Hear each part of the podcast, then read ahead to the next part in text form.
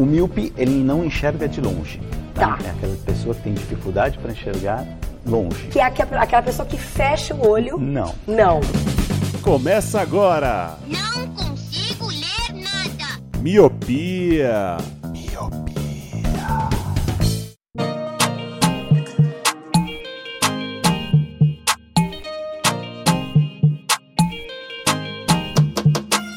Olá, meu querido Miopi, seja muito bem-vindo, bem-vinda a mais um podcast Miopia. Fique à vontade, limpe suas lentes e ajeite seu fone porque estamos só começando. Eu sou o Leandro Oliveira. Eu sou o Roger Ochoa. Eu sou Luísa Silveira. E eu sou o Luciano Jorge. Eu, mano, tô gostando desse som. Vou continuar usando o Luciano Jorge.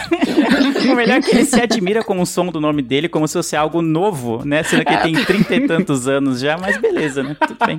Assim, a vida é uma, é uma coisa descoberta, uma jornada de descobertas, né, Luciano? Exatamente. É tipo o Evandro, Evandro de 99 Vidas, que usou uma- um tempão Evandro de Fritas, daí depois virou Evandro só Freitas só, tirou o D, vai mudando, né? É, ó, ó, qualquer dia desse eu uso só o Jorge. O bom de ter nome composto é isso, porque você não enjoa do seu nome. Vocês podem me chamar de Jorginho, de Lu, Lulu, Luciano. tá? Tem uma variedade aí.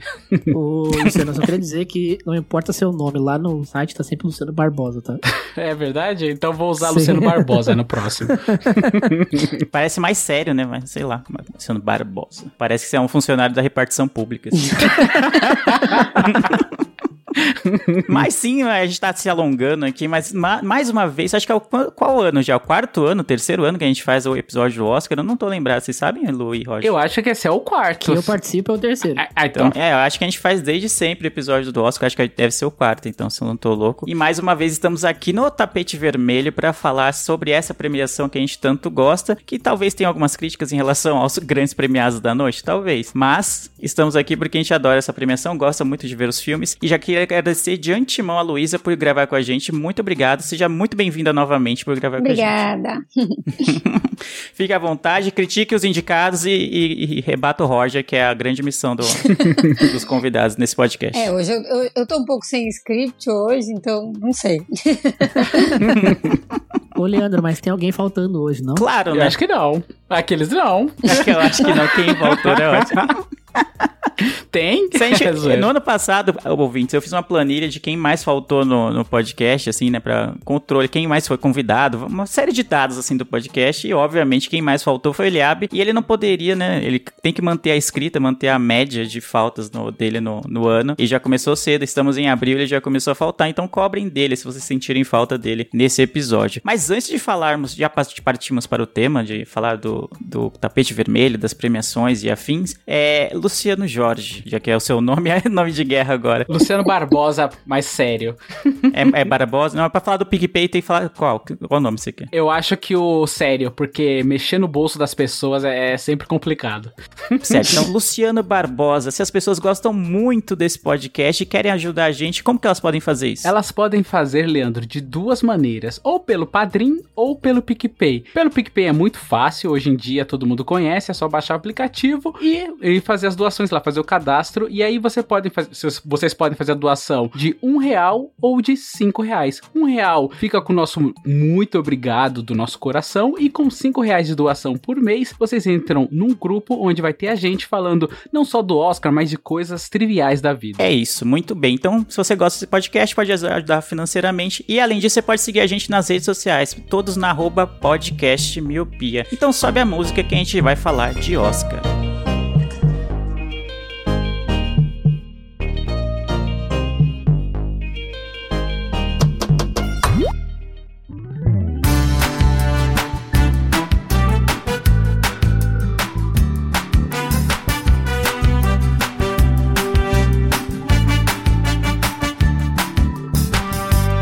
Lá. Pra começar, antes de falar dos prêmios principais, que é a nossa missão hoje aqui, eu queria que vocês falassem um pouco do que vocês acharam da cerimônia. Foi uma cerimônia atípica, né? Porque estamos ainda em pandemia, apesar dos Estados Unidos já estar muito avançado na vacinação em relação ao Brasil. Acho que quem não está avançado em relação ao Brasil também, enfim, né? Fica a- essa crítica aí às autoridades de saúde. Mas, Luísa, o que, que você achou dessa premiação com um estilo um pouco diferente? Não tinha tanto público, mas o- os atores estavam lá presentes. Não, eu achei. É por isso, assim, eu achei legal, porque a acompanhando assim os prêmios, eu não cheguei a acompanhar toda a temporada. Mas eu achei bem sem graça os outros, assim, que era tudo por vídeo e que daí tinha um que tava num ambiente e que aparecia e que aí a estatueta eles levavam até a casa da pessoa, assim. É, aconteceu, então foi legal que, tipo, não deixou de ter nenhuma premiação por causa da pandemia, mas foi diferente, foi sem graça, então eu acho que o Oscar foi o mais próximo que a gente chegou, assim, de alguma normalidade, alguma expectativa de chegar a ter um tapete vermelho, que a gente gosta de acompanhar, enfim, entrevistas, os vestidos, os ternos, enfim. Então isso eu achei legal, achei legal que teve, assim, a cerimônia. É, mas claro, né, pro que a gente tá acostumado, assim, eu senti falta da apresentação toda, embora, assim, pro nosso sono tenha sido muito bom, porque acabou bem mais cedo, começou mais cedo, eles foram direto ao ponto, mas era tão legal aquela abertura que tinha, né, toda uma crítica social sempre num discurso ou numa música, ou enfim, e se debochava, assim, um pouco, inclusive dos atores, dos filmes, de algumas situações, trazia aquele humor ácido, assim, sempre, então isso fez falta, mas em geral, assim, gostei porque aconteceu, assim, porque tinha gente lá reagindo ao vivo, isso era legal. Verdade. É, é, é sempre um desafio pro Oscar, né? Os caras sempre tentam se reinventar, tentam deixar mais curto, tentam trazer um pouco mais do público jovem. E eles, ano a ano, vem tentando. Esse ano eles conseguiram encurtar, que era uma meta bem difícil aí. E também acho que teve muito por causa dessa pandemia, né? Eles tentaram reformular também, colocando mesas ali, fazer uma coisa diferente. Eu achei que ficou legal. Eu, eu gostei desse, desse formatinho aí. Eu só não gostei que o último prêmio sempre era o melhor filme. Isso é E foda. mudaram pro melhor ator, mano. Isso foi Todo foda. mundo É, mas é- é. Eu, eu acho que foi. Pelo menos eu li, assim, que se criou uma expectativa muito grande da gente fechar o Oscar com a viúva do Chadwick falando. E só que não funciona assim. tipo, não aconteceu. Então, isso que é o pior, porque assim, mudaram pra melhor ator e todo mundo já pensou, beleza, o último, o último ato do Oscar vai ser, né, Chadwick Boseman, Nossa, é, pra mim era muito certo. né, homen- homenagem póstuma, enfim, Póstuma, né, a esposa é. dele, sei lá, alguma coisa assim. E, mano, venceu o Anthony Hopkins, justamente, não, não tira o mérito dele, né, acho que foi até injusto, justo a ele vencer, Sim. mas, mano, não, não tinha nenhum vídeo, nenhum, né, um, o Anthony Hopkins entrando de casa ali de pijama agradecendo, tipo, venceu o Anthony Hopkins, é isso, ele tava dormindo já, tá ligado, e... Ele é um senhor, gente. Ele super fez pouca fé dele mesmo. Ele pensou, não, tá dado já, não vou nem, né?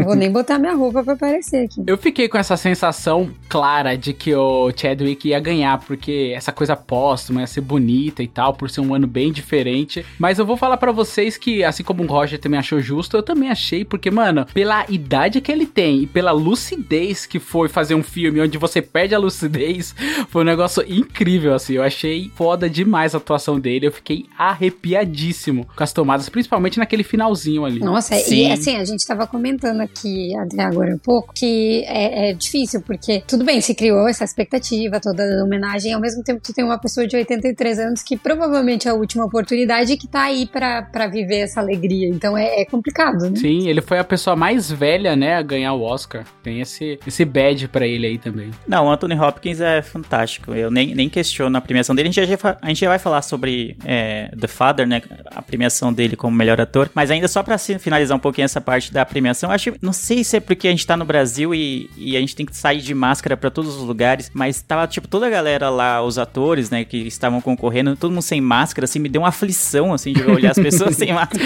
Tá falei, estranho, né? é estranho, eu fiquei assim, agoniado, assim. Tipo, eu sei que. passa um álcool gel nesse prêmio e tu vai só passar de mão em mão essa estatueta, pelo amor de Deus, vocês Sim, vejam gente. isso. Exatamente, a Luísa descreveu a minha sensação durante a premiação. Então, durante toda a premiação, eu tive uma, uma sensação de estranhamento, assim, tipo, mano, eu sei que lá tava muito melhor do que aqui, mas caramba, sério que já dá mesmo pra ficar sem máscara? Eu fiquei meio em choque, assim. Fora isso, a premiação do Oscar eu achei deselegante porque ela concorreu com dois eventos que estavam acontecendo no domingo também. Um que era o, a eliminação, a eliminação não, a, a eliminação e formação do paredão do Big Brother, que aconteceu no domingo. E o segundo, mais importante, que era o jogo de São Paulo pelo Paulistão, que foi todos no mesmo horário. todos no mesmo horário. Eu fiquei Sim. bem triste, então eu tive que me revezar aqui, me desdobrar em, desdobrar em três pra conseguir acompanhar os três eventos. Foi triste. Verdade, É, acho que o pessoal do Oscar tem que consultar a tabela do Paulistão no próximo ano, né? Pra É, eu acho. E assim, eliminação- reivindicação à academia. Eliminação da, de uma das maiores atrizes que o Brasil tá aí formando, que é a VTube, né? Então Que é merece uma um data Oscar, né? bem importante. né? Sim, eu achei incrível um tweet que eu vi na, um pouquinho antes da premiação, é que era assim, ah, a VTube vai sair do Big Brother a tempo de receber o Oscar de melhor atriz, então foi muito bom, eu ri bastante. Ainda sou do Anthony Hopkins, só pra lembrar que é o segundo Oscar dele, né? O, o pai é foda, né? Como se diz. Ele já tinha. Nossa, e o outro é merecidíssimo, né? É, ele já tinha ganho um pelo Silêncio dos, dos Inocentes lá de 92 e agora Hannibal Lecter. Nossa, recebe, espetáculo, por favor. recebe o segundo, né? Pelo, pelo como melhor ator. Bom É, mas demais, sabe cara. que, que é, uma coisa curiosa sobre isso é que no, no Silêncio dos Inocentes ele tem muito menos tempo de câmera do que ele tem, óbvio, em, em- em Meu Pai, né? Porque, enfim, é um filme que é todo sobre ele, então digamos que é, é mais merecido agora, porque eu eu não lembro assim os minutos é, ao todo, mas ele tem pouquíssimo, em geral, assim, se for contabilizar o filme, ele tem pouquíssimo tempo de câmera, como Hannibal Lecter no Silêncio dos Inocentes, né? Somando os outros filmes, ele tem um pouquinho mais. E aí, imagina, com esse pouco tempo, ele já teve essa atuação que mereceu o Oscar. E agora ele tem todo esse filme pra ele trabalhar e, e receber esse segundo Oscar. Mas é normal de Oscar, né? Deram Oscar pro Leonardo DiCaprio no único filme que ele não abre a boca. né? Nossa, Então- total. então- E assim, e, e aí entra, claro, a gente vai entrar nesse mérito depois, mas a Viola também, o tempo de, de, de aparição dela no filme é pouquíssimo, né? Então, assim, eu não tenho como dizer que foi totalmente é, injusto, porque eu achei pouco tempo, assim, pra ganhar um Oscar, sinceramente. Sim, ela não era nem a principal do filme, né? Então, É, tipo, o filme até leva o nome da personagem dela, mas, nossa, parece pouquíssimo. Se eu não me engano, são É. oito minutos, tá? Se eu não me engano. É, eu achei bem estranho isso, né? A, o- a Viola Davis fez o, a voz suprema do blues, né? E que o filme em inglês, na verdade, é o nome dela, que é Ma Rainey, né? E ela aparece pouco, né? O personagem principal é o Chadwick, né? Achei bem, bem estranho também. É, e eu não sabia, assim, pelo menos quando eu fui ver o filme, eu não imaginava. É, e o filme ele é baseado numa peça, na verdade. Então, o Chadwick, o personagem Chadwick é o único que é fictício e ela é a personagem que existiu de verdade, né? Ah, Sim, olha, eu não sabia. Eu achei que É, ele é- era um dos caras da banda de eu verdade. também. Não, não, não, ele é um personagem. Ela é a Tanto única que, que eu- existiu de verdade. Eu fui pesquisar no Google depois se, o cara, se os caras da banda realmente um matava o outro e não achei nada. Né? o Roger ficou incomodado com o eu fiquei final, muito né? triste com a morte do velhinho, mano. Eu fiquei, caralho, Ah, será que sim. ele morreu mesmo, sabe? Daí eu fui pesquisar e não achei. É que, no caso, é o mordomo do maluco do pedaço, né? Sim. É verdade, eu sei. É por isso que rola essa Jeffrey. identificação. O jo é. A gente fica, poxa, mataram o Jeffrey? Como assim? É, uma temporada chama Jeffrey, outra chama Joffrey. Era foda isso. Isso! Não, mas só pra oficializar que a gente vai falar dessa categoria de melhor ator, começando, os indicados nessa categoria eram o Riz Ahmed, pelo Som do Silêncio, que eu adorei esse filme. Nossa, O Chadwick Boseman, que era o favorito em quase todas as casas de apostas e todos os bolões pela voz suprema do blues. O Anthony Hopkins, que foi o vencedor por The Father, ou Meu Pai. O Gary Oldman por Mank. E o Steve Young, acho que é Young que pronuncia, por Minari. E aí, o que vocês acharam dessa categoria? A gente já falou que o Anthony Hopkins mereceu e que todo mundo achava que o, que o Chadwick Boseman ia ganhar, mas vocês têm algum destaque além desse nessa categoria? Olha, o destaque que eu tenho é pro Steve, o, o eterno Glenn do The Walking Dead. eu achei muito bom o filme, eu gostei bastante, eu me envolvi com aquela família, todos os dilemas que eles passaram ali, esse negócio de querer ser autossuficiente, tentar começar num país novo, todo esse drama eu gostei bastante, mas eu realmente não achei que ele merecia um Oscar. Mas eu gostei bastante do filme, então eu acho que é um destaque legal assim falar do Minari, porque, mano, eu- foi um filme que eu não sei o que aconteceu, cara, eu me pegou, eu, eu tava assistindo ali, mesmo eu tendo comprado o filme onde apareciam as propagandas do Melbet no meio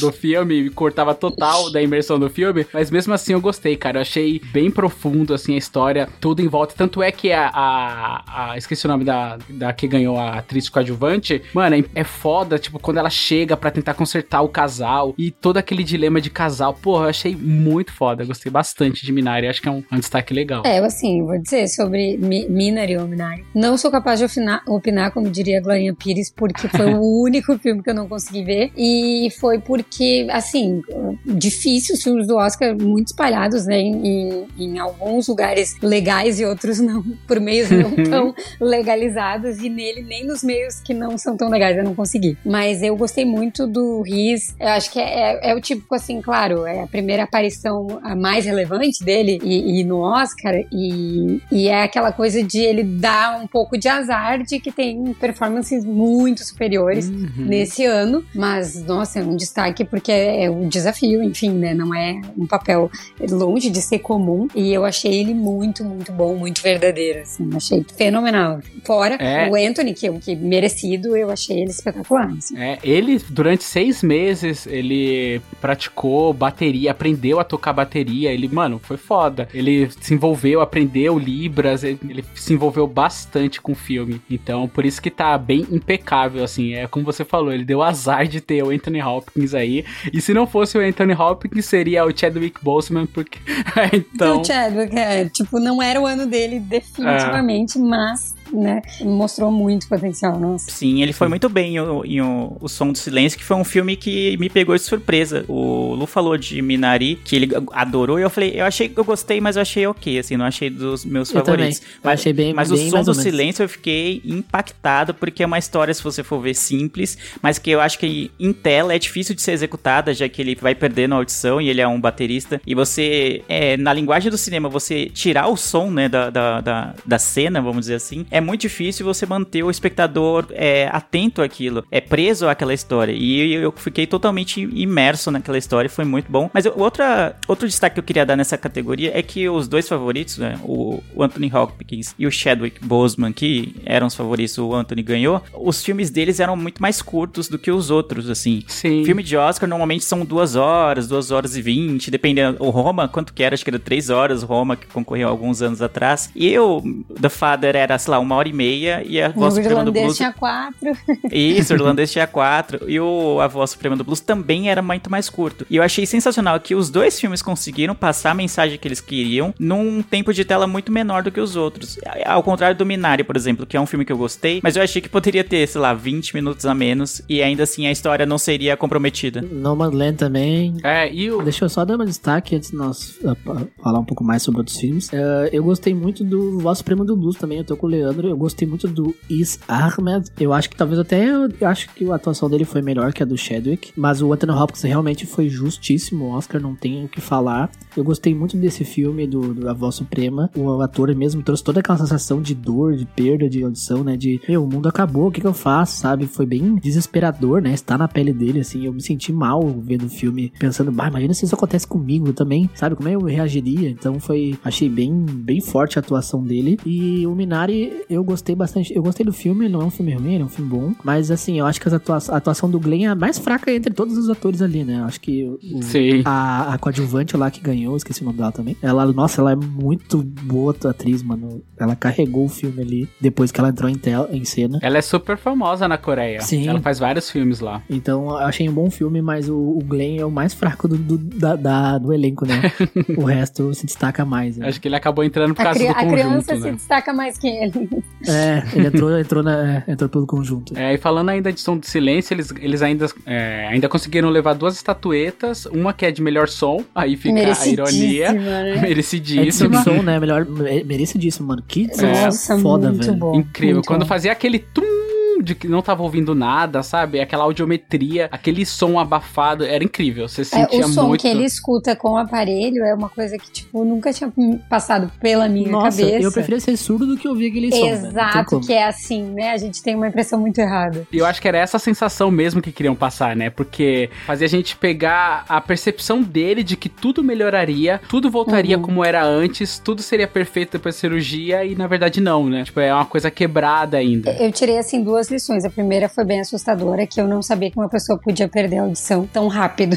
Eu achei que era gradual e aquilo ali é real. Tipo, existe, é, enfim, alguma doença, enfim, que dá pra perder de uma hora pra outra. Então, isso foi um ensinamento assustador. E o segundo foi muito legal de quando, é, o, o, enfim, o dono ali, o, o gestor da, da- da- do lugar ali onde ele fica, explica essa percepção de que não é uma deficiência, de que não, eles não estão com alguma coisa que eles queiram consertar ou tratar. Eu nunca tive essa perspectiva. Eu achei isso muito legal, muito novo, assim, de, de enxergar isso é, pelos olhos, né, entre aspas, de, de alguém te explicando que a vida não é como se fosse um deficiente, não é assim que eles levam. E isso, nossa, foi um puta aprendizado, assim, em, em cinco minutos, né? Então eu achei muito sensacional. E aquela cena que tá ele e o gurizinho no escorregador e ele começa a bater, fazer uma música pro gurizinho escutar, mano, a- a edição Da daquele som ali é muito foda. É, mano. tanto Muito é bom. que esse, esse ponto que você levantou, Lu, é tão legal porque isso mostra no filme quando ele tem tenta, entre aspas, consertar a audição, ele é expulso, né? Porque o, o que, que ele entende ali é que não é um problema. Ele tá ensinando a você a lidar com essa nova, a nova maneira Sim. de viver. Tanto é que quando ele fala pro Ruben é, ficar só sentado sem fazer nada e controlar toda aquela raiva, toda aquela ira, tentar controlar, tentar controlar, tentar se acostumar com aquilo pra saber que essa é a nova realidade dele. E aí quando ele adquire a audição e vira tudo um caos, e ele senta e tira o aparelho e percebe que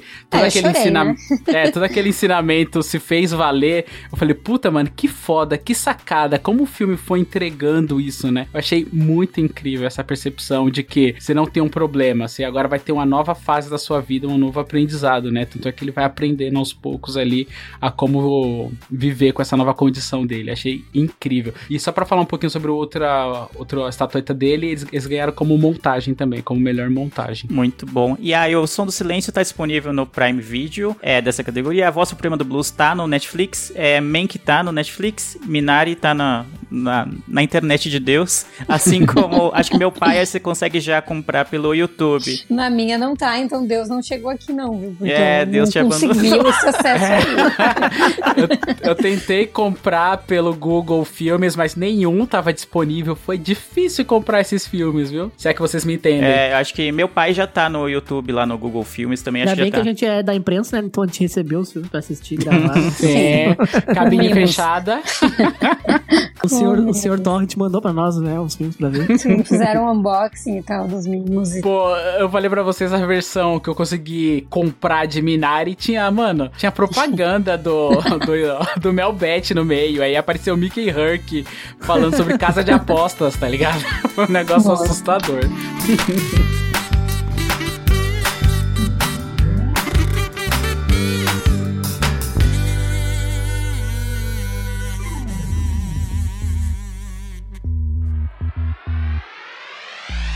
Bora pra próxima categoria que é Melhor Atriz. E essa categoria foi muito boa também. As indicadas eram Nossa. Viola Davis por A Voz Suprema do Blues, Andra Day por Estados Unidos versus Billie Holiday. Sensacional. É Vanessa Kirby por Pieces of a Woman, é Frances McDormand, que foi a vencedora por Nomadland, e Carrie Mulligan por Bela Vingança. E aí, o que vocês acharam? Quem ganhou foi a Frances McDormand. Eu sou suspeito pra falar porque eu sou fã dela desde Três Anúncios para um Crime. Ela Eu é também. maravilhosa, ela é maravilhosa.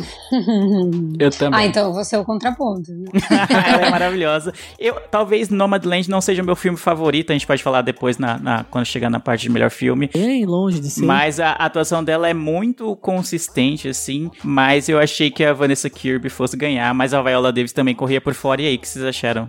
Lu, Lu, Lu, essa luz Lu você, Luísa, Lu, Luísa, né? É, então, Eu sou o Barbosa. Não, eu, eu sou também, assim, fãzaça dela, mas eu vou dizer que me parece, a impressão que eu tive foi de que eu tava vendo a mesma personagem de Três Anos por um Crime, só que em uma van. Eu, eu tive, assim, não, não consegui desligar ela talvez ainda daquele papel, pode ser que é isso que ficou muito gravado, mas eu não consegui ver uma diferença daquela atuação pra essa, entende? Então, é, para mim fez, fez um pouco de, de falta, assim, isso. E não sei, foi esse sentimento. assim. Não, eu acho que isso rola, Lu, porque no Três Anúncios para o Crime, ela lida com perda, e nesse tem o lance de ser nômade e tal, mas ela também lida, lida com perda. Ela tá sofrendo, né? Ela tá sofrendo nos dois filmes. É, ela tá sofrendo por perda. E é. E, a- e como ela, ela, ela mesma disse que ela não é uma pessoa que se caracteriza, ou seja, ela não muda cabelo, né? Enfim, forma física para um filme e, e, ok, legal, mas eu acho que aí tem isso, de ter um filme muito recente e muito marcante em que ela ganhou o Oscar, e aí ela vem para outro filme com, com essa mesma, né, eh, visibilidade que a gente tem dela, assim, em tela e sofrendo também, então eu fiz muito essa relação. E aí, sei lá, eu acho que assim, não teve momentos de destaque como ah, nas outras atuações que concorriam para Oscar. Assim, né, na minha interpretação, a Vanessa foi muito mais forte, né, um papel muito mais assim para isso, para prêmio, para Oscar, mas eu sou muito, muito fã da Carrie. Ela já merece há muitos anos. Ela não tem uma atuação ruim, assim, ou mais ou menos. Ela é muito consistente. Então eu, eu acho que ela pode ser um Leonardo DiCaprio, um, que vai ficar aparecendo aí até ela ganhar. Assim. eu sou muito fã dela. Queria muito que ela, que ela ganhasse. Sabia que não era, tipo, nem de longe possível, mas queria muito que ela ganhasse. Eu tô igual vocês, assim, eu gosto muito da Frances desde o Três Anúncios para o Crime, eu gosto bastante da atuação dela, tanto é que eu deixei o Nomadland pro final, porque eu sabia que alguma coisa ganharia, eu tinha certeza que algum dos três prêmios principais ganharia, e aí no final ganhou os três, então eu deixei pra, pro final assistir, eu gostei demais da atuação dela, eu acho que, como eu gostei tanto da, das Três Anúncios para o Crime, me fez, tipo, ter essa, esse sentimento também de gostar muito dessa nova atuação dela, passar essa, toda essa sensação de solidão, de perda, achei incrível, incrível. Esse filme, para mim, assim, por que, que eu gostei muito? Talvez eu fale um pouco mais também quando a gente for falar de quem ganhou o melhor filme, que foi o Nomadland, mas é porque eu sempre tive um sonho de viajar, sabe? Pegar, eu sou louco por Kombi, comprar uma Kombi velha, é, reformar e viajar ao mundo, só que, tipo, esse filme ele passa uma vibe muito diferente do que é ser nômade, né? Ele passa a ideia da solidão, a ideia de perrengue, se virar de uma maneira bem diferente. Então esse filme me pegou por causa disso, eu gostei bastante. É, não é ao concurso, assim, pra várias pessoas que eu conversei, tipo, falou que era um filme mais fraco, só que eu tive um sentimento um pouco mais diferente com esse filme. Mas referente às outras atuações, pelo pouco tempo que a Viola ficou, eu gostei bastante. Um papel bem forte, bem pesado e também trata de uma pessoa real. A Frances não, né? A Andra Day também trata de um papel real e eu gostei bastante da atuação dela. Eu fiquei impressionado. Eu falei, caralho, que foda. Tanto é que eu fui pesquisar um pouquinho depois, eu descobri que ela também é cantora. Ela se entregou bastante pro papel, acho que ela mereceria. E a Vanessa, cara, eu, nossa, eu assisti com a minha esposa assim chorando, largado, porque nós temos filhos, né? Aí toda aquela experiência de ter o bebê, né, principalmente da minha esposa, né, que é a progenitora e tal, e caralho, e, e a perda disso, só imaginar de perder, cara, foi foi um filme muito forte pra gente. Eu achei que a atuação dela foi incrível, minha esposa que passou por essa experiência, não de perder, mas de ter filho, né? Achou incrível também. Aquela cena final da quando revela a foto foi uma pedrada, eu chorei largado mesmo. Então, outras pessoas também mereceram bastante esse prêmio. É, eu não achei injusto pra Francis, mas outras pessoas também mereceriam. Só da Vanessa, assim, eu acho tão legal quando alguém corre corre por fora no sentido de ser um filme. Ela é tão desligada do filme, o filme não tem nenhuma outra indicação, o filme não tem um destaque, enfim, e ela consegue chegar no Oscar assim sozinha, né? Ver que ela tá Uhum. sentada ali até na cerimônia. Se eu não me engano, ela tá com a Viola, eu acho que é até uma coisa meio Netflix, assim, mas, mas é tão legal, né? Quando alguém se destaca a ponto de, de ultrapassar o filme, assim, de ser tão maior que o filme. E ela é nova como atriz, né? Esse foi o segundo filme da vida que eu vi da Vanessa Kirby. O primeiro. Não, eu aposto que tu viu mais um que se tu viu como eu era antes de você, ela é ex-noiva do Will. Ela parece pouquinho, mas ela tá lá. Deixa eu ver aqui. Eu não lembro se eu vi esse filme. Deixa eu ver. Gente! Ah, tá. Eu Eu, assisti-. Então, olha aí. Eu assisti no cinema, é do Jojo Moyes, né? Isso aí, ela tava lá. Ela parece pouco, né? Mas o primeiro filme que eu vi dela foi o Hobbs and Shaw. E daí eu fiquei tipo, cara, a mina do. Hobbs and Shaw, tá ligado? Não, eu vi foi Missão Impossível, que eu lembro dela, assim. Ela tá no Missão Impossível? Qual? Tá, tá assim no último. E ela vai Eu- aparecer no, no, no próximo também. Cara, eu não lembro da Missão Impossível. Tem certeza? Sim, lindíssimo. Nossa, eu tô. Minha memória tá muito ruim, porque eu vi o efeito Fallout não faz muito tempo e eu não lembro. Olha aí, tu viu muitos filmes com ela, então. Ó, já são quatro, é verdade. Mas enfim, é, é- não deixa de ser relativamente nova, né? E, mas, mano, eu tô com o Lu. Eu, acho, eu achei justo o prêmio pra Francis. Mas, assim, não seria injusto se outra pessoa ganhasse. Uhum. Principalmente a Vanessa, né? Eu acho que a Viola não. Claro, a atuação dela é muito boa, mas como o Leandro disse, ela não é nem a estrela do filme. Ela aparece muito pouco até. Então eu acho que eu, eu ficaria entre Vanessa e Francis, com certeza. Não acharia ruim se a Ka Callie Mooneyhan, como é que é o nome dela? Carrie. Carrie. Carrie. Carrie é, ganhasse também, não acharia um absurdo, eu acharia justo também. Mas esse, esse prêmio, assim, é tipo assim, é quase o significado de tanto faz, sabe? É, né? Esse ano foi, foi quase isso, né? E eu acho que só, só a Viola talvez não merecesse esse, mas já ganhou o Oscar, enfim, ela é uma atriz sensacional. E ainda vai ganhar, né? A gente tem certeza que ela vai muito. Vai ganhar mais, é, com certeza. Com E certeza. Essa categoria tava mais disputada que a masculina, né? Então foi, mano, grandes atuações aí, bastante, muito boas mesmo. Eu, eu assisti um documentário que tem lá na Netflix da Voz Suprema do Blues. E aí, eu, tipo, os diretores, todos os atores falando da entrega da Viola é incrível. Qu- Quando começou o filme, assim, a, maioria dos filmes do Oscar eu não pesquisei nada previamente, eu só fui assistindo conforme a lista foi, foi, foi se apresentando pra mim. E aí, logo naquele começo ali que ela tá cantando, eu não conseguia ver a Viola, sabe? De outras coisas, assim. Depois que eu fui, tipo, ela vai, foi tendo mais tempo de tela, eu fui identificando a Viola. Falei, ah, é a Viola Davis. Eu achei impressionante, assim. Eu falei, caralho, ela tá, tipo, tá transformada ali. E aí ele, o dire... Transformar. Mano, eu só fui saber que era ela quando no final do filme eu vi a capa e tava o nome, tá ligado? Exato, e aí isso volta um pouco do que a, a, a Lu falou sobre a Frances McDormand, que não se caracteriza tanto, assim, pro, pro personagem, e a Viola, ela teve essa entrega, então, tipo, é por isso que eu coloco ela nesse balaio aí, que se ganhasse também, cara, eu bateria a palma e falei, putz, justo. Então, realmente, essa categoria é o exemplo de realmente tanto faz, assim, todas entregas maravilhosas. A impressão que eu tenho dela é que ela é tão foda que ela acorda, pega o roteiro e vamos gravar. Não precisa nada, maquiagem, nada. Vamos lá, rodando. Mano, eu vou dizer pra vocês que eu fiquei tão impactado no, no Pieces of Woman com a cena do parto que eu fiquei mal, mano. Eu tive que pular umas partes porque parecia que o bebê tava saindo de dentro de mim, sabe? Mano, eu fiquei, eu fiquei mal, mano. Eu achei muito forte a atuação dela. Parecia que ela tava passando Sim. mal, assim, de verdade, sabe? Tipo, mano, eu, eu, eu fiquei mal vendo ela mal, assim. Então foi, foi uma, uma atuação muito forte, mas. Mano, a cena que ela vai revelar aquela foto, cara, eu tô arrepiadíssimo aqui, porque É, muito forte, é, muito forte. eu fiquei impressionado, eu chorei. Eu só via, tipo, minha esposa de um lado e eu do outro chorando também, porque foi fortíssimo. E aí são dois casos em que, é, tipo, a Pieces of a Woman, né, a Vanessa Kirby e a Carey Mulligan, elas levam o filme. E é, só que a Pieces Woman só tinha essa indicação, cara, e eu fiquei, que nem vocês estão falando, eu fiquei incomodado, assim, fiquei, cara, é muito boa a atuação, mas a cena é muito tensa, é, e parece que du- dura horas, sabe, o parto, assim, e aí você- e quando você vai ver tempo de cena, realmente, de filme, sei lá, deu 15 minutos, nem isso, assim, a, a, a primeira cena, né, a cena inicial, mas é fantástico, né, o filme em si eu não gostei tanto, mas ainda assim, no meu bolão eu coloquei ela, Vanessa Kirby, como vencedora e errei. É que ele é cansativo, né? Duas horas É. ele tem, assim, nossa. Exatamente. Ao contrário dos filmes que a gente, que a gente falou na categoria anterior, que tinham dois que eram mais curtos e conseguiam, conseguiam passar a mensagem de uma maneira mais rápida, esse aqui é cansativo demais, Cansativo. Ele é demais. bem arrastado. Ele é bem visual também, né? O cenário é muito bonito, a fotografia é muito bonita. Sim. Mas o, o enredo dele é bem, bem arrastadinho. É, eu gostei de alguns elementos do filme, tipo, a mo- como eles mostraram a passagem de tempo com a construção da ponte. Eu achei isso bem fantástico, assim, você saber quanto tempo passou desde quando perdeu a, a filha até ah, o término deles e tudo. Eu falei, nossa, é incrível. Eu achei bem, bem interessante. Depois ela ali na ponte, sabe, depois de construída e todo o discurso sobre ponte, eu achei, achei bem interessante.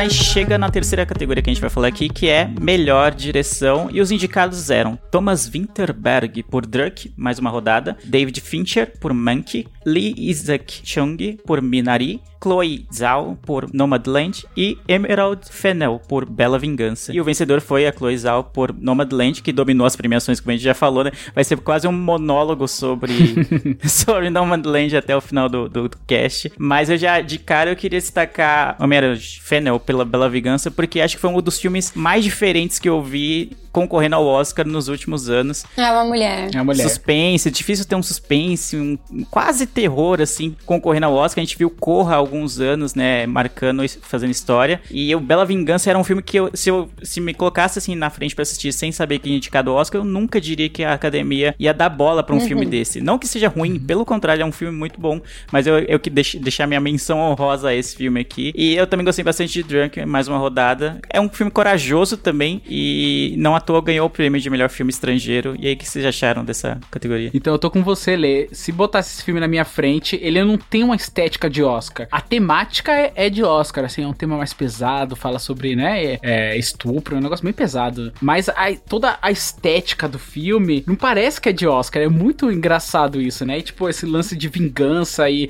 como se fosse uma pessoa, uma matadora, um justiceiro, né? E você fala, caralho, não parece muito, mas eu gostei bastante do filme, como ele vai se desenrolando. Outro filme que eu também gostei dessa categoria também é o Drunk. Eu achei muito bom. Também é um, um, um tema familiar ali.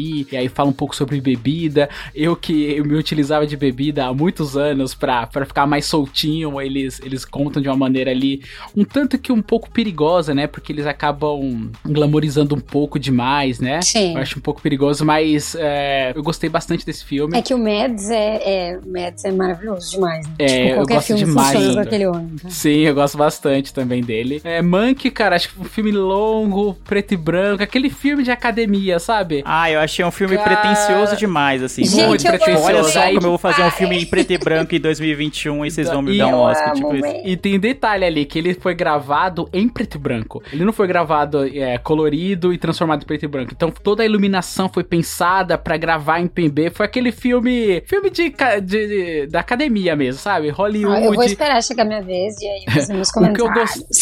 o que eu gostei bastante do Monkey é toda a contextualização histórica ali. Eu achei bem interessante os eventos que vão acontecendo, como eles vão contando. O, o- o evento central do filme Monkey é maravilhoso, mas eu acho que todo esse invólucro aí, né? Toda essa embalagem de olha só o filme preto e branco Uhum. e tudo isso aqui, eu acho que perde um pouco o impacto da história que eu acho fantástica, que é dos do, os pormenores da criação do Cidadão Kane, que é um dos filmes, se não o filme mais importante da história, assim. Sim, mas eu também achei muito longo o filme, ele poderia ser um pouquinho mais curto. Eu acho que se ele fosse um pouco mais curto, talvez eu, eu gostasse mais. Eu achei que ele, nossa, arrastou muito, muito, muito. Porque Sim. assim, no core final, a gente sabe que o filme foi escrito, é, só que aí eles acabaram arrastando demais toda a história ali. Então, sei lá, eu achei que eu não sei também se eu, como que era meu, meu humor durante eu tava assistindo o filme, porque teve uma hora que eu tava, ai, acaba logo, tá ligado? Porque eu não aguentava mais. Então, desses aí, eu acho que o, o Monkey foi o que eu achei um pouquinho mais, mais fraco, assim. Agora é a vez da Luísa refutar a gente. Então, gente, eu amei, mente. Eu vou dizer assim, não criei expectativa, porque tem, tem tudo isso, assim. Eu acho que desde o artista eu fiquei um pouco. E Roma também, sabe? Essa coisa do preto e branco de novo, gente. Eu entendo Uhum. o conceito, mas, sabe? Vamos esperar. E, Uhum. Mas é ah, eu acho que meio que ele merecia isso. Ele tinha um contexto que justificava isso. Ok, o artista também, mas enfim, bem que eu gostei, o artista não. Então, ah, eu achei ele, tipo, um presente pra quem é muito apaixonado por cinema, assim, né, nessa questão mais histórica, assim. E, e aí calhou de, de eu estar lendo um, um filme sobre a história de cinema. E eu não sou uma grande fã do roteiro de Cidadão Kane. Olha a ironia. Porque hum, eu, eu reconheço, enfim, toda a importância histórica dele como um diferencial, enfim, né, de todo o plano, de tudo que ele trouxe de novo, que, enfim, revolucionou o cinema em si. Mas eu gostei muito desses pormenores porque ele mostra muito do que é. Ele, ele passa em três décadas, né? Então ele mostra muito de como se formou essa indústria do cinema. Ele mostra muito da questão histórica da briga dos estúdios, que é muito legal hoje de ver, dessa questão que era um pouco familiar e, e que, to- como todo mundo meio que gravava no mesmo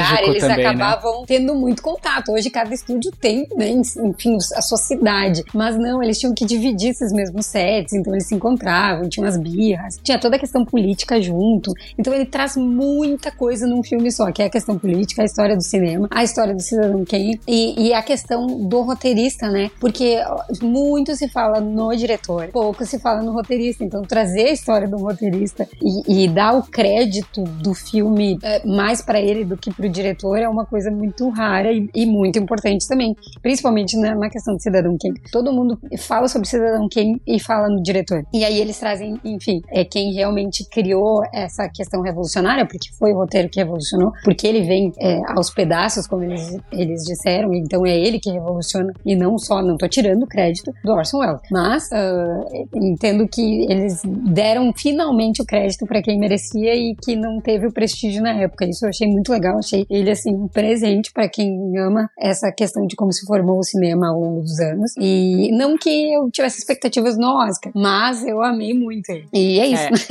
A, que- a questão do- dos estúdios eu gostei bastante também, tipo, a questão ideológica de cada estúdio, pensar de uma maneira política, né, e como consegue eleger. É uma história tão antiga e que se, ao mesmo tempo é tão atual, né, hoje em dia tem muito disso, né? Então eu achei incrível essa parte contextualizada dos estúdios, eu gostei bastante. Mas achei que poderia ser um pouquinho menor, 30 minutinhos a menos ali, eu acho que Total, legal. concordo, total. concordo. E tu, Roger? Eu, Mank pra mim foi o pior. Sério, foi o pior filme da, das- da lista dos indicados ao melhor filme, melhor diretor. Assim, eu, eu concordo com a Luísa que ele é um filme bem legal, assim, é bem importante a história e dá o crédito certo, a pessoa certa, né? Que é o, né, o, o roteirista e não o Orson Welles. É legal ver, até, até porque o Cidadão Kane até hoje tem essa briga nos bastidores, né? De quem realmente escreveu o Cidadão Kane, se foi o Wells ou se foi o Mank. Então achei bem legal isso. Um filme sobre um roteirista de outro filme é muito meio Inception, né? Eu gostei muito disso. E o Cidadão Kane é um filme mega importante. Quando eu me dei conta que, que era um filme sobre o Cidadão Kane, eu fiquei, caralho, é muito foda isso, mas não deu, mano. Pá, foi muito arrastado. Tinha, podia ter uns 30 minutos a menos. Podia ser um filme bem curtinho, como Voz Pelo Blues. Ah, eu entendo ser preto e branco, eu acho que faz sentido, porque o Cidadão Kane é preto e branco, né? Enfim, é nos anos 50. Então, assim, mas, cara, o roteiro realmente deixou a desejar. Um filme sobre roteirista deixou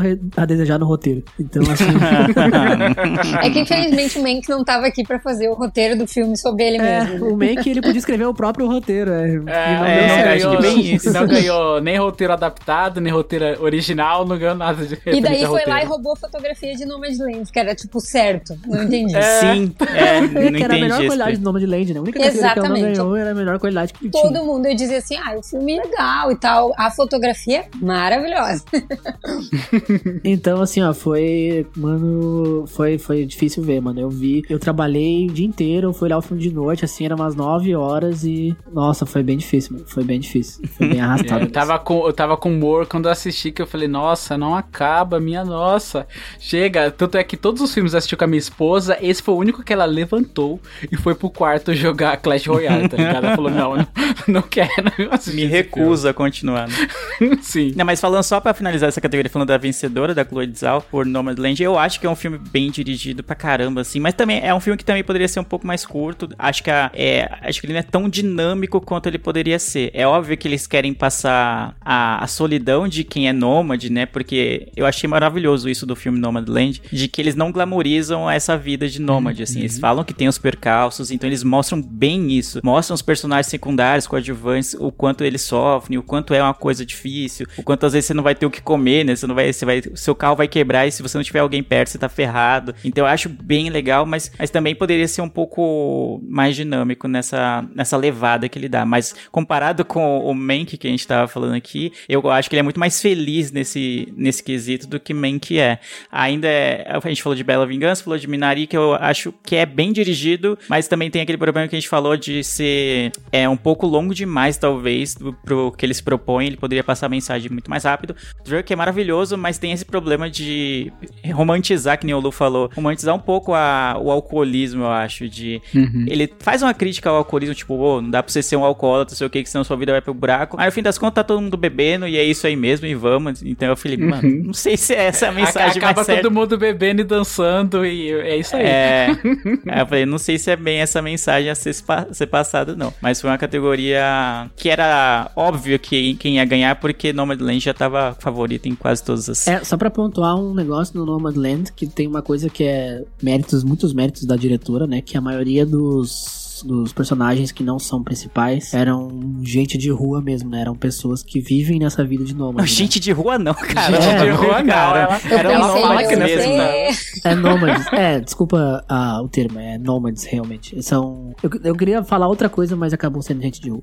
Mas enfim, não são, não são atores, né? A maioria dos coadjuvantes são nômades também. São pessoas que vivem nessa vida de estrada, né? On the road. Então, tem muito mérito dela nisso, né? De. Mano, eu não, não, não- não- nem sabia disso. Pra mim eram atores, né? Porque foram excelentes as atuações. Sim, É, sim. e falando de, de direção, assim, o filme chega em alguns momentos parecer documental. É. Quando foca aquela câmera ali, aí a pessoa tá contando algum perrengue, alguma coisa. Igual naquele começo ali, quando ela tá falando que ela trabalhou a vida inteira e ganhou só 500 e poucos dólares, assim, tipo, são coisas que vai te dilacerando, sabe? Eu fico, caralho, como é injusto o mundo, sabe? E aí, em algum momento do filme, eu pensei que ele ia levar uma vertente bem, tipo, olha que o capitalismo faz com as pessoas, olha a alternativa que você ser nômade pode ser benefício pra você, só que não. Ele vai cavando ali, vai fundo e mostra uma coisa bem triste, bem solitária, né? Eu achei bem Bem foda E isso. também achei foda isso porque, assim, no começo do filme ele me lembrou um pouco o Into the Wilds. Uhum, eu também. Uhum. E eu pensei isso assim, tipo, mano, eles vão romantizar essa vida mesmo, né? Tipo, ah, largue tudo e compre um trailer e viaje por aí. Nossa, eu sou uma crítica ferrenha de Into the Wild, não posso nem ouvir Sim. falar nesse filme. Então, é, exatamente. É, um- chato é uma pra vida de. mo- caralho esse filme. Eu não acho o filme tão chato, mas. é, É, Eu gosto, o Ed Vedder. É, Eu gosto, da, eu gosto da trilha, eu gosto do ator, o resto, não. É, então, eu gosto do filme, mas eu não concordo com a vida que ele queria levar, né? Tipo. E total é- romantizaram, tanto que É, tiveram muito que até perigoso, tirar o- porra. o, tra- o trailer, enfim, o ônibus de lá, porque o pessoal ia lá e morria. Sim. É, tanto que ele morreu de comer um bagulho que ele não sabia o que, que era, tá ligado? Então, não, é, não tem nada de glamour nisso, né? É, mas no final do filme, pelo que eu me lembro, eu sei que não tem nada a ver, mas ele, no final, é meio que aquela carta fala, ó, é muito bonita a ideia de tentar viver sustentável sozinho, mas no final você precisa de alguém. Eu lembro É. de ter essa moral o filme. É, mas até chegar nessa moral tem 2 horas e É, mas é que 50, né? o pessoal não gosta muito de chegar. Até chegar aí, a galera É. já comprou uma Kombi e já tá indo embora. Exato, até ali o pessoal já enlouqueceu. Até chegar aí a galera já vendeu tudo tá indo a pé pro Alasca. O pessoal não prestou atenção bem ne- nessa conclusão. Assim. É, é só uma última frase ali, entendeu? Tipo, então, sabe que vocês viram tudo até aqui agora? Então, não vale nada. O que importa é compartilhar a felicidade. compartilhei, exato. Mas enfim, eu achei que o Nomadland ia pelo mesmo caminho, sabe? Romantizar Uhum. essa vida na estrada. E no fim, não. É um filme bem triste. É triste do começo ao fim. Bastante. É uma vida sofrida, mano, de, de- de- de- na estrada. Mas é, é isso aí. Achei. achei... E, e também a questão de, de- do vício, não, mas de como tu se acostuma a ponto de tu se sentir desconfortável dentro de uma casa, né? É muito Nossa, Sim. essa cena é maravilhosa. É, exato. Tipo, tu prefere passar frio, mas tu não consegue ficar dentro de uma casa. É, você se acostuma. Preferi ao contrário. Eu olhei quando, quando ela foi pro trailer, eu fiquei, caralho, você tava numa cama quentinha e foi pra não dormir num trailer. Tá doido? Tá doido? E todo o cenário também, né? Tipo, aquele cenário frio. O frio já remete essa tristeza, né? Essa coisa mais enclausurada de você querer ficar em casa, ficar isolada. Aí depois. Aí você fala, putz, vai vir uma parte quente do filme, quando ela sai do frio. Aí vem deserto, sabe? Aquele fundo É, seco. Aí você fala, caralho, velho. Chega de tristeza. Tem uma diferença, né? Tu você viver de trailer no, na Califórnia e viver de trailer lá naquele cenário, né, cara? Sim, sim, É bem, é bem louco, mano. Achei bem, bem intenso. Ah, os cenários até me lembrou um pouco o, o- a Islândia, quando tem o. o ah, esqueci Quando eu fui lá na Islândia, aquele. Não, quando eu visitei a Islândia. o filme do Walter Mitty lá, esqueci o nome. É, é a vida secreta de Walter Mitty. É, a Vida Secreta de Walter Mitty, eu- o- muitos dos cenários lá me lembrou um pouco da, daqueles filmes, né? Que é na Islândia lá, que, que se passa o Walter Mitty, que é muito frio, sem nada, assim. A esmo, né? É. A certeza que quando a galera tá nômade assim, passa algum jovem, tira foto dele e, e posta no Twitter, liberdade ou solidão. Certeza.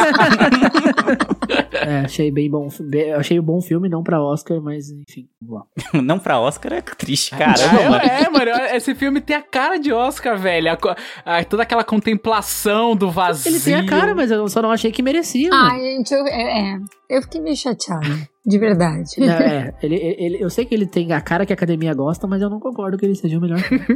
Não concordo. Bom, aproveitando essa revolta armada do Roger, vamos chegar na última categoria. Então, vamos falar do melhor filme. Os indicados eram Meu Pai, Judas e o Messias Negro, Mank, Minari, Nomadland, Bela Vingança, O Som do Silêncio e o Sete de Chicago. E, pra variar, quem ganhou foi Nomadland. Vai, Roger, destila o seu ódio aí e a sua revolta pelo Aproveita. Nom- Nomadland ter ganho. ah, cara, assim, olha, só não foi pior que o Mank, É sinceramente. que o Roger, nós né, nesta casa servimos Judas e Messias Negro. Exatamente, nossa, com certeza. Assim. Ó, ó, o Nomadland só não foi pior que o Mank. Na minha, no meu ranking de filme, eu acho que Minari, Nomadland e Mank são os, os três que. Eu gostei muito dos três, só não acho que mereciam um Oscar de melhor filme. São filmes nota 7 de 10 ali, sabe? E, cara, o Judas e Messias Negro não ter ganho um Oscar, não, ou o diretor, pelo menos, não ter sido indicado, é um absurdo, cara. Eu Hum. amei muito o Judas e Messias Negro. Que filmaço, que atuação. Eu nem lembrei, eu, ne- eu nem fui me ligar que era o carinha do Corra, eu só fui me ligar depois. Cara, atuações, né? Porque os dois, Ah, assim, e, é. eu- e até a gente não falou sobre essa categoria, eu amo, amo Daniel Kaluuya. Eu também. Mas eu torcia pro, pro outro, que agora eu esqueci o nome dele. Que faz o Atlanta, né? Porque eu achei. É o É, o, eu torcia pro Judas.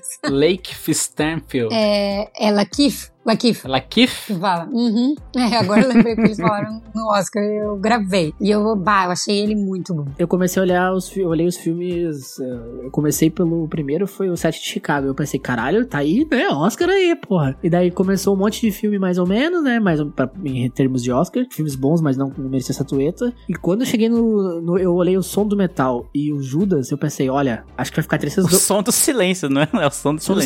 silêncio. É que em inglês é Sound of Metal, né? É, é o Né? som Eu vou é. dizer, né? Tu super.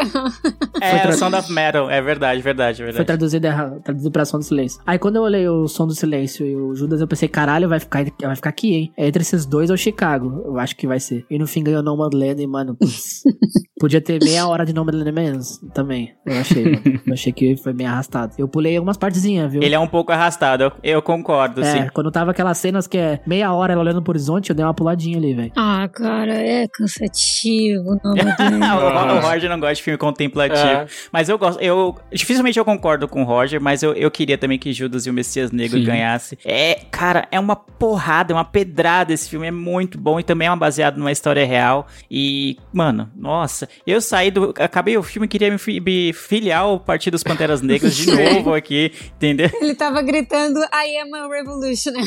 É, I am a rebel. É essa cena, mano. Eu tô torcendo pra fechar as costas com a frase: você pode matar a revolu ah, um revolucionário, mas não matará a revolução. Vou fechar minhas costas com essa frase. É, você não pode matar a liberdade, né? Exato. Ele é pedrada do início ao fim, é É um maravilhoso. filme excelente. Não, e aí tem essa dualidade de você acompanhar o vilão do filme, né? A gente começa acompanhando o vilão do filme, nesse filme do Jesus e o Messias Negro. E aí. Ô, Jesus, o Judas e o Messias Negro. né? Jesus. Judas e o Messias Negro. E eu gosto desse. O nome do filme já é maravilhoso, né? Que o cara faz realmente o papel de Judas, né? De trair o movimento mesmo. Total.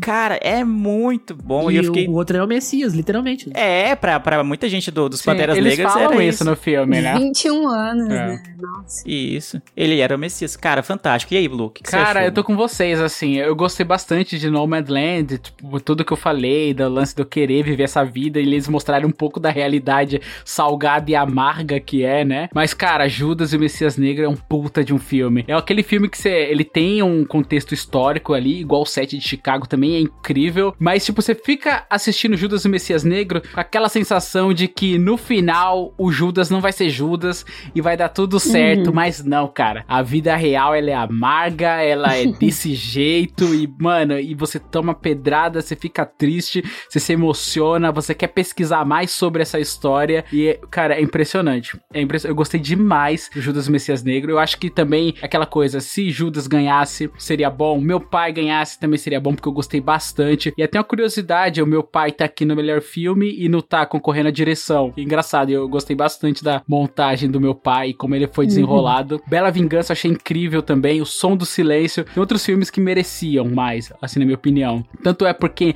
em outras oportunidades a gente já pensou no balanceamento da academia. Quando a gente fala assim, ah, às vezes quando um filme já ganha o melhor filme ali, eles vão lá e de melhor diretor dão pra outro, pra, tipo, sabe, fazer todo mundo ganhar. E dessa vez não, o Nomadland ganhou tudo e eu acho que foi um pouco injusto porque outros filmes é, mereceriam. Como, pô, Judas Messias Negro é, tá de sacanagem, filmaço, cara. Eu achei meio. Sabe quando a gente chegava no final, assim, mais com uma torcida? E, por exemplo, assim, eu comparo muito com o ano passado, porque eu, sinceramente, embora eu torcesse pra Parasita, não era pelo filme. Era pelo contexto geral do filme ser Uhum. de, de fora, por todo o carisma que o elenco teve ao longo, assim, da- do, do ano e, e tudo. Porque eu não acho, sinceramente, que ele seja um filme de Oscar. Sinceramente, assim, Parasita, eu adoro ele. Mas eu não via ele como vencedor de Oscar. E aí foi crescendo mais nessa divulgação. E aí teve toda essa movimentação de torcida para que não fosse um filme americano. E aí a gente acabou torcendo pra ele, embora eu seja apaixonado por 1917, que é um Sim. filme assim, nossa, que eu amo, Não- eu torcia pra Não ele. teve filme de guerra esse ano. É, eu, eu super torcia pra ele, achei fantástico. E, e então eu já tava um pouco assim, brochada do ano passado, sabe? E aí esse aqui me matou, sinceramente, porque eu assisti Nomad- Nomadland pra cumprir o, o- a lista. Eu não sabia, eu não tinha talvez lido o suficiente pra saber que ele realmente concorria com força. Não, não via ele como possível ganhador. Fui descobrindo na- no dia, assim, que aí começou a- a questão das apostas e fiquei meio, poxa, sabe? É esse filme mesmo? Porque, por exemplo, assim, eu costumo ver os filmes do Oscar com a minha mãe e eu não vou mostrar Nomadland pra ela, sabe? Eu acho que ela vai dizer, meu Deus, coisa que saco, sabe? Esse é o meu parâmetro, assim, sabe? O filme que a minha mãe ia dizer, nossa, mereceu muito o Oscar, sabe? Ela, ela que me ensinou a acompanhar, eu acho que ela ia ficar bem decepcionada com Nomadland, não vou nem mostrar. É, eu tive essa sensação também. Eu adorei Nomadland, mas quando acaba o filme, ele é muito contemplativo e, e isso não é um demérito pro filme. Eu, não, eu acabei o filme e falei, tipo, beleza, legal, um fi- filme bom, da hora. Não, não foi um tempo desperdiçado, nada disso, longe disso. Tem boas atuações, tem, tem todo um contexto da, das histórias dos nômades e tal. Eu acho bem interessante é, acompanhar filmes em que o estilo de vida americano, vamos dizer assim, ele é questionado, né? E esse filme faz bastante isso. De, ah, será que dá pra eu viver? Ou então, será que o capitalismo tá tão ferrado que me obriga a morar num carro, num trailer, porque é- essa é a única condição que eu tenho? Eu acho maravilhoso isso, essa crítica. Mas como um filme, assim, eu, não- eu saí tipo, ah, beleza, legal, gostei, mas nada disso. Não, Então, eu acho que é um filme que daqui a uns anos deve ser esquecido. Judas e o Messias Negro, pra mim, entra como. Ai, cara, é muito bom, é, é maravilhoso, é uma história real, é uma história forte, impactante, tem ótimas atuações, é muito bem dirigido e, e teve pouco destaque no Oscar, assim. Então fica aquele gostinho de, pô, mano, não é que Nomadland seja uma merda e não mereça nada, assim, mas Judas e o Messias Negro era muito melhor. Tinha mais filmes que eram melhores, né? Tinha o Júlio Messias Negro. Exato, é isso que eu acho que é um pouco revoltante, porque não era assim, ah, um ou outro, né? Não, tinha várias opções. Tinha Sete de Chicago, que também se ganhasse o Oscar não ia ser ruim, pra mim ia ser justo. E ele tem cara de filme de Oscar, Tem Sete cara de Chicago filme é de Oscar. Tem, de Oscar. na minha- Uhum. Tanto que na minha cabeça já era o favorito. Eu, particularmente, escolheria o Judas, mas eu tava com a impressão de que Chicago ia ganhar. É, pela contextualização histórica, é incrível. eu E o. Sorkin é tipo, né? Nossa. Mano, o Sacha Baron Cohen tá muito bom no filme. Sim. E, cara, e o- até o próprio Bela Vingança, que surpresa, mano. Eu adorei esse filme, eu não esperava tanto. Só que eu confesso que eu fiquei com raiva no final, porque eu queria que ela botasse fogo na casa e queimasse tudo aqueles filhos da puta lá junto. Sim, é, o final é Sim. um O final é meio broxante, tipo, assim. só vai um pra cadeia, os outros fogem. Achei bem, bem merda o final. Você não tá esperando isso, né? É muito curioso. Quando é, você vê que se solta e pega ela, Uhum. vai ter spoiler, tá, ouvintes? E pega ela, aí eu falei assim, putz, mano, que merda, Sim. como é que ela deu esse Ah. vacilo? Ela é tão metódica, ela faz tudo certinho, mas aí no final dá a reviravolta, dá a reviravolta, e ela deixou de propósito, tipo, ela se sacrificou. Não, e, ai, cara, é, isso, é, é, isso é triste. Porque no, na, na real, durante o filme, ela passa por situações muito mais perigosas, em que ela tá muito mais exposta a sofrer alguma coisa, a tipo de agressão, algum tipo de, sabe, qualquer outra coisa Uhum. assim. Sim. Porque ela não amarrou ninguém, né, no caso, ela, tá- ela se arrisca a sair com os Ela caras. trabalhava com ameaça mesmo. Sim, ela saía com os caras, né, fingindo que tava bêbada e tal, e, e ela ficava no quarto sozinha com o cara. O cara, se o cara metesse o louco lá e quisesse bater nela, matar ela, ninguém nem ia saber, entendeu? E aí, no- nessa outra última ocasião, ela vai já metodicamente, amarra o cara e ainda assim dá tudo errado. Aí você fica, puta, Não, mas, só que aí, que poxa. tá, ela deixa de propósito, faz parte do É. plano, é isso que é foda. É, Eu É, acho assim, é, da perspectiva feminina, isso é muito legal desse filme, porque a gente vê, vê filmes com essa temática e tem uma coisa que, na minha visão, não é que eles pecam. Eu entendo que, que muitas vezes é, tu precisa ser mais explícito para as pessoas levarem mais a sério, eu compreendo. Mas eu sou uma pessoa, por exemplo, que se tu me diz assim antes que, que o filme vai ter uma cena violenta de estupro, enfim, eu não olho. E tem muito filme bom que eu sei que é maravilhoso que eu deixei de olhar. Eu escolhi não olhar, porque, né, enfim, né?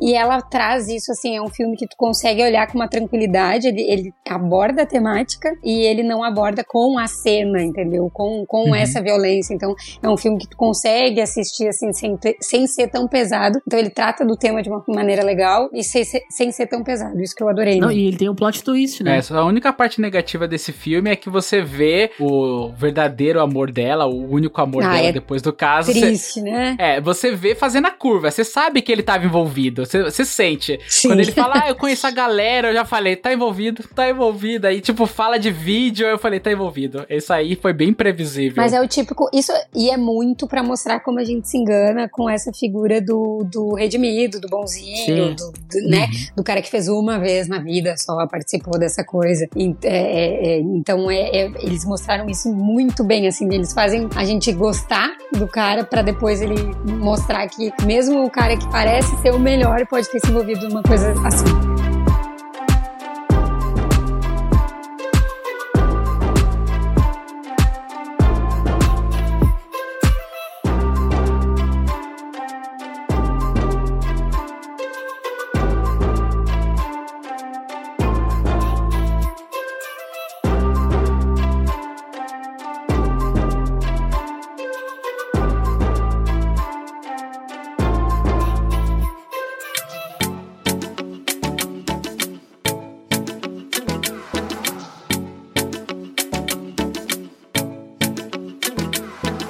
Então é isso, cinéfilos do meu Brasil. Cinéfilolão, todo mundo reconhece quando tá chegando ao final do podcast. Eu queria agradecer demais, demais a Luísa por mais uma vez participar com a gente. Luísa, muito obrigado pelas suas participações, pelas suas pitacos, pelas suas críticas, por discordar da gente, porque é pra isso que você tá aqui também. Então volte sempre, seja muito bem-vinda e obrigado. Quiser deixar seus contatos pros ouvintes te acharem na internet. É o meu Twitter, que se eu não me engano é Lu R. Silveira.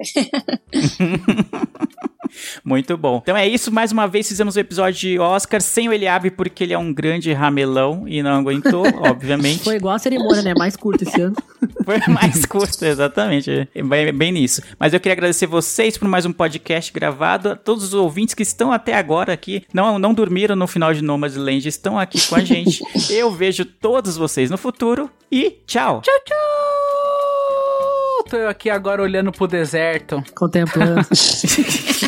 Contemplando o deserto, os campos áridos do deserto.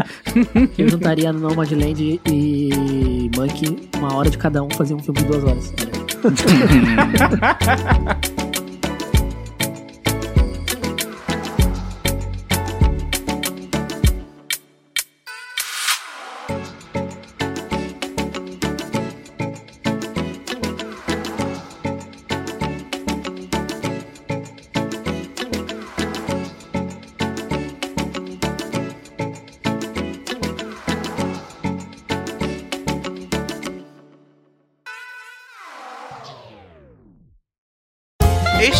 podcast foi editado por Léo Oliveira.